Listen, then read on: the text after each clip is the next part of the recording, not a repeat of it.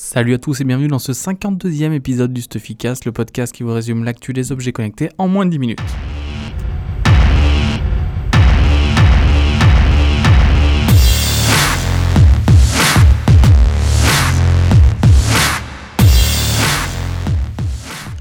Alors l'actu cette semaine a été marquée par les véhicules autonomes. Le premier acteur qui a fait parler de lui, c'est Uber. Donc Uber a fait une grosse présentation auprès de journalistes américains de son véhicule autonome.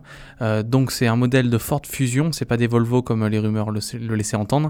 Et en fait, il va y avoir à Pittsburgh, aux États-Unis, 14 modèles de ces voitures en circulation qui vont pouvoir être utilisés par euh, bah, les, utilisateurs de l'application.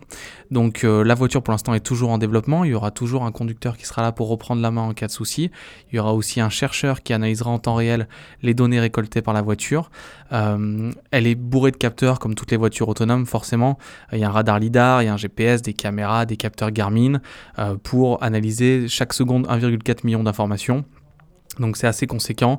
En tout cas, ça concrétise deux ans de recherche.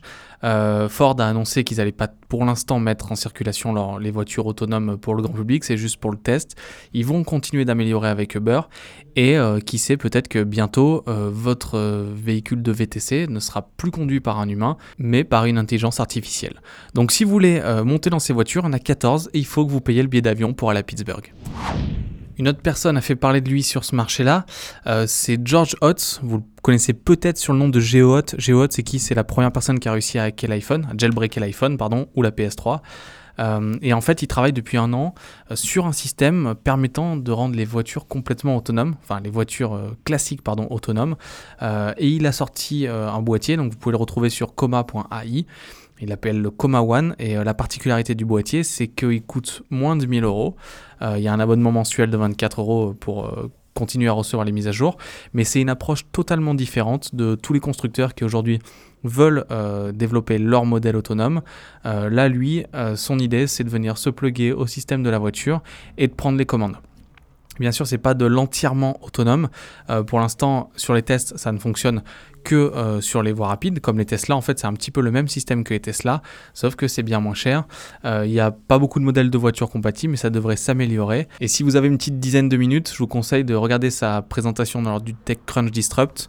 Euh, il était assez énervé, le monsieur, et elle était assez sympa, sa présentation. Donc, et ce qui va arriver à rentrer dans ce marché-là, à être pris au sérieux, en tout cas, c'est un sacré développeur.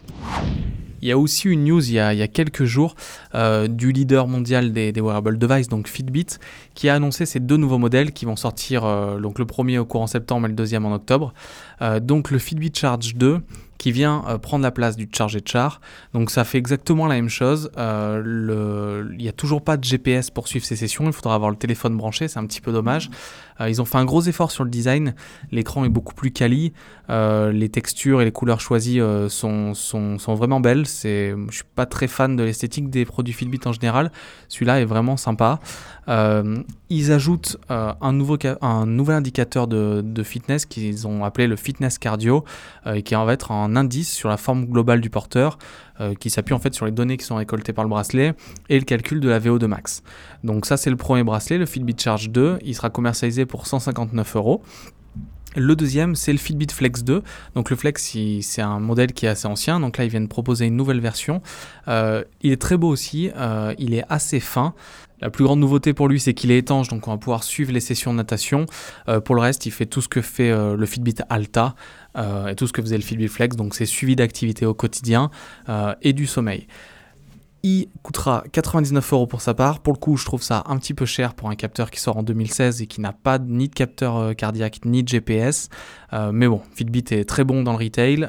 le design est bien plus soigné que les modèles précédents. Il peut s'adapter avec les, les, accessoires de Tory Burch par exemple. et peut-être que le Flex 2 va être leur nouveau best-seller. Je vous remercie d'avoir écouté ce 52e épisode du Stuffycast, le deuxième depuis la rentrée. Comme d'hab, si vous l'avez aimé, bah, vous savez quoi faire. Si c'est la première fois que vous écoutez, je vous invite à vous abonner sur la plateforme sur laquelle vous êtes. Il y a un Stuffycast tous les vendredis matins qui est diffusé. Et moi, je vous donne rendez-vous la semaine prochaine pour encore plus d'actu sur le marché des objets connectés. À la semaine prochaine.